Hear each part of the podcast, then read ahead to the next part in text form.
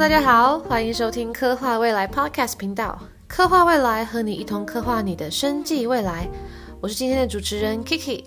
今天我们要介绍的是，如果有在看新闻、滑 Facebook，你绝对不会不知道的一间药厂，那就是跟 BNT 合作共同开发疫苗的 Pfizer，中文是辉瑞药厂。Pfizer 在新冠病毒肆虐以前就已经是耳熟能详的制药霸主。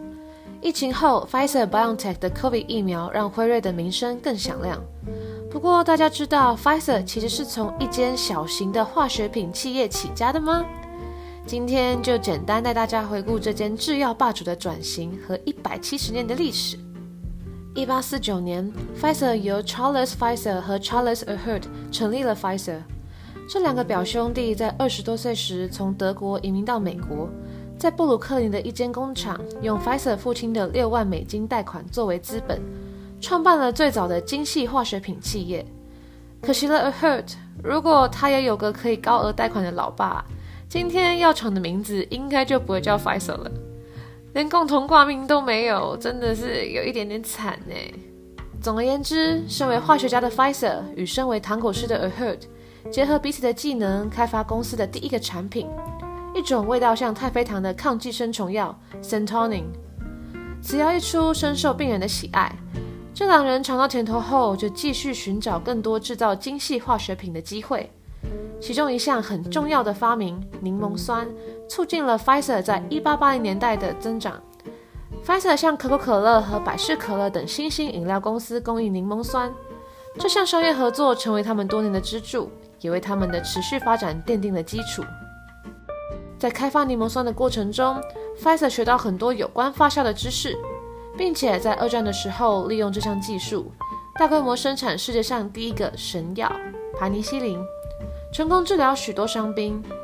有了盘尼西林的经验后，1950年，Pfizer 又开发另一种抗生素 t e r a m y c i n 也就是 oxytetracycline。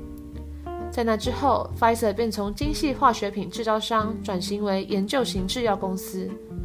隔年，Pfizer 第一次向海外扩张，进军九个新国家，包括英国、比利时和加拿大等等。除了地理上的扩张外，同时期 Pfizer 在研究领域上也扩张版图到农业部门，还有动物健康等等。除了自己扩张外，Pfizer 从两千年后开始一系列并购其他公司。举些例子，两千年并购了 Warner Lambert，两千零二年并购了 Pharmacia and Upjohn。两千零九年并购了 Wyeth，二零一六年并购了 Medivation，二零一九年 Pfizer 更宣布将其 Upjohn 仿制药业务和 Mylan 合并，创建了一个年销售额约为一百九十至两百亿美元，在全球一百六十五个市场开展业务的仿制药巨头 Viatris。其实大家应该也不陌生的另一间制造 COVID 疫苗的药厂 A C，也跟 Pfizer 有过一段纠葛哦。在二零一四年，Pfizer 出价一百亿美金，意图并购当时艰困的 AstraZeneca。结果这项举动在欧洲和美国引发了很大的争议，因为他们合并的话，将会创建世界上最大的制药公司，而且 Pfizer 也可以因为合并的关系免除部分高额的美国国税。在多次议价后，Pfizer 最后喊到一千一百八十亿美金，但 AZ 还是没有答应合并案。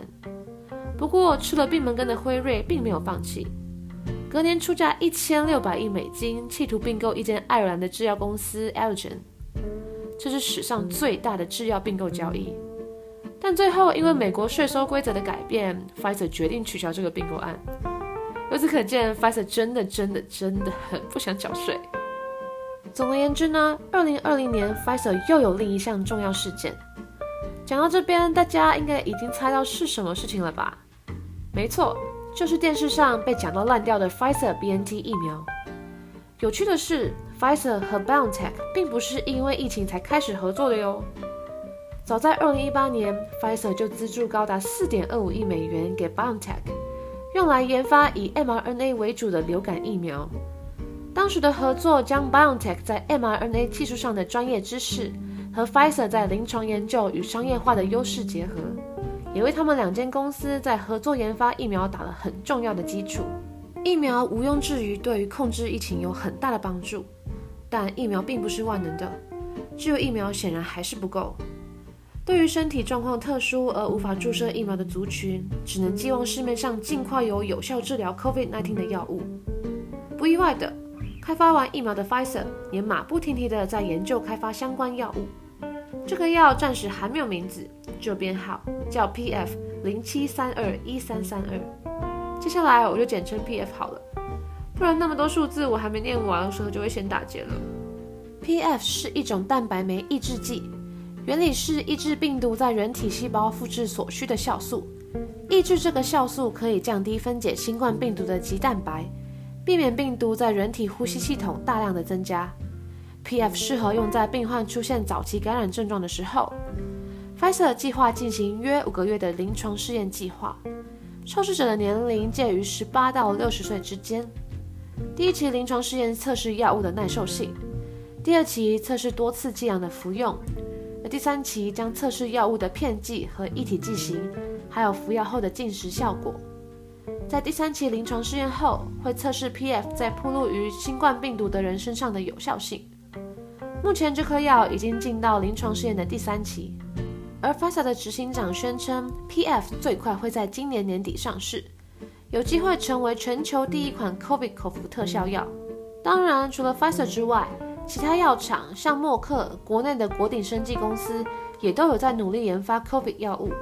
虽然目前都还在试验阶段，但还是希望尽快有有效的药物上市，让疫情能够更有效地被控制下来。好啦，我们今天关于发酵的讨论就到这里啦。别忘记关注我们的频道来参与我们的分享。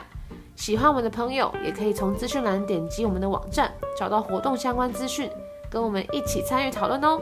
我们下次再见，拜拜。